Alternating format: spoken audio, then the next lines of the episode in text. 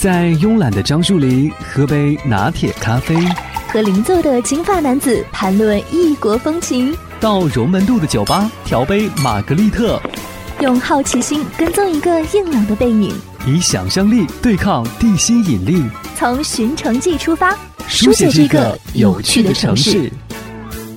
都知道泰国清迈是一个适合旅游的度假胜地，但是可能你不太清楚，清迈。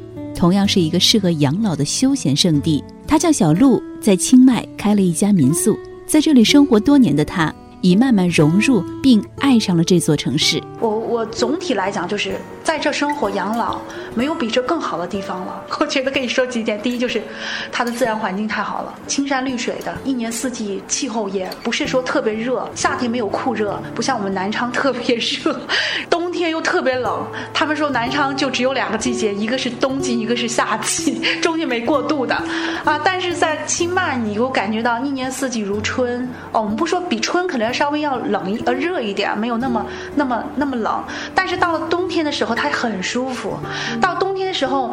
你在中午的时候可以晒晒太阳啊，尤其在十一月份的时候，就迎来了整个清迈的一个旺季，来自世界各地的老人就会全部会集中到清迈来度假。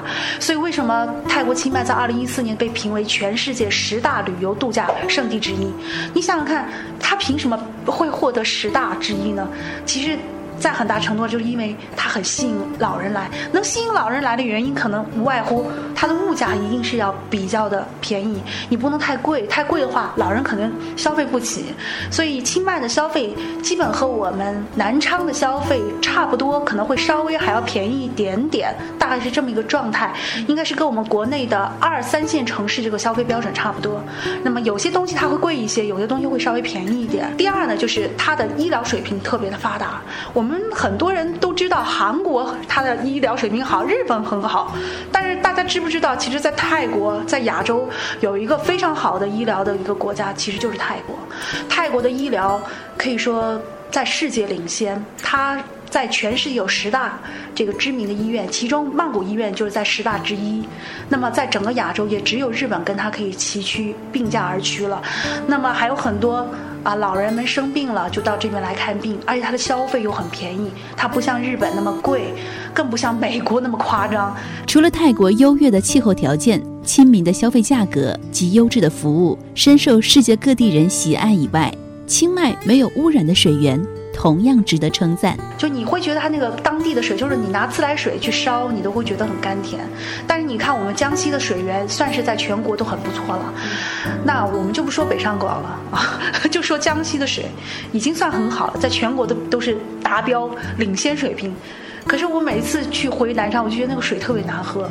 啊，我觉得就不如清迈的水那么甘甜。我随随便便用这里的自来水泡一壶茶，然后喝一喝，我就觉得特别的入口甘甜。然后洗出来的那个衬衫都觉得雪白雪白的，不像我们南昌那个灰尘比较大，可能你怎么洗好像都是灰蒙蒙的啊。所以说这种状态下，可能好的环境、好的空气、好的水源，自然会让人的身心都会比较健康。再加上呢，清迈整个生活节奏非常慢，别人说这里就是宅烟烟。宅烟烟，走到哪着啊？不要太快了，宅烟烟就是慢吞吞的。泰国人做事就是这样的。然后他这种节奏的慢吧，人在这种比较舒缓的环境下，这么慢的环境里面，你也不会那么紧张。大家好，FM 九七四的朋友们，我是小洛，我在清迈，你在哪里？